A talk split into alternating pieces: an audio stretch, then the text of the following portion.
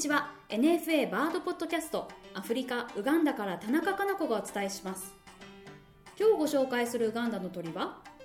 キバシオナガゴシキドリです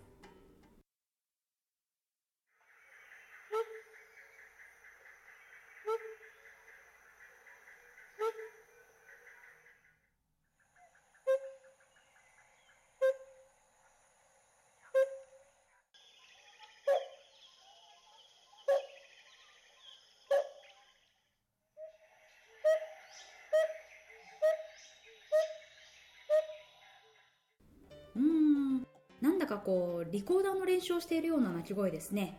音階がこうだんだんずれてましたけど調律でもしているのかしらとこう思ってしまいますね。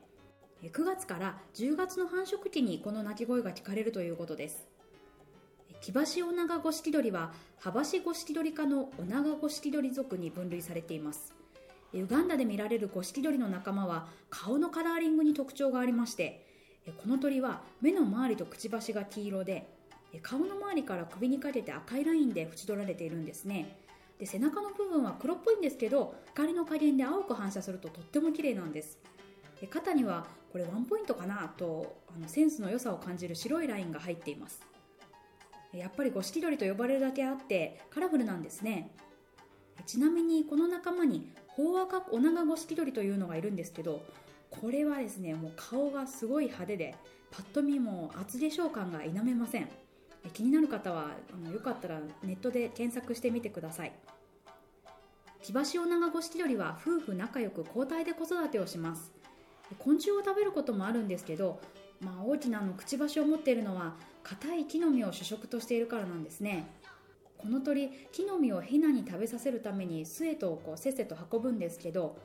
このせっせと運ぶ行動がその植物のサバイバルに貢献しているんです。いわゆる運び屋ってやつですね。というのも植物の方としては種自分の子孫が近くに落ちたまんまだとその子孫同士で生き残り競争をすることになってしまうんでこれあんまり望んでいないことなんですね。で鳥たちに遠くに運んでもらうことで少なくとも自分たちの子孫間での生存競争を和らげることができます。鳥は木の実を取って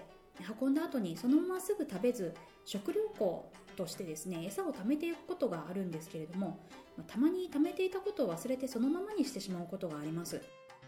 その他運んだ先ですぐ種を飲み込んで食べたとしても消化できない部分を吐き出したりそれから糞として地面に落とすことが考えられるんですね。そうなったら植物としてはありがたいわけでそこから発芽して生きていくことができるんです。ちなみに消化されて糞となった方が発芽を助けるなんていう説も言われているんですね。うんこういう話を聞くと生物多様性って助け合いなのかななんて思ってしまいます。以上今回は森の運び屋キバシオナガゴシキドリを紹介しました。NFA バードポッドキャストこの番組はナショナルフォレストリーオーソリティとネイチャーウガンダの協力でお伝えしました。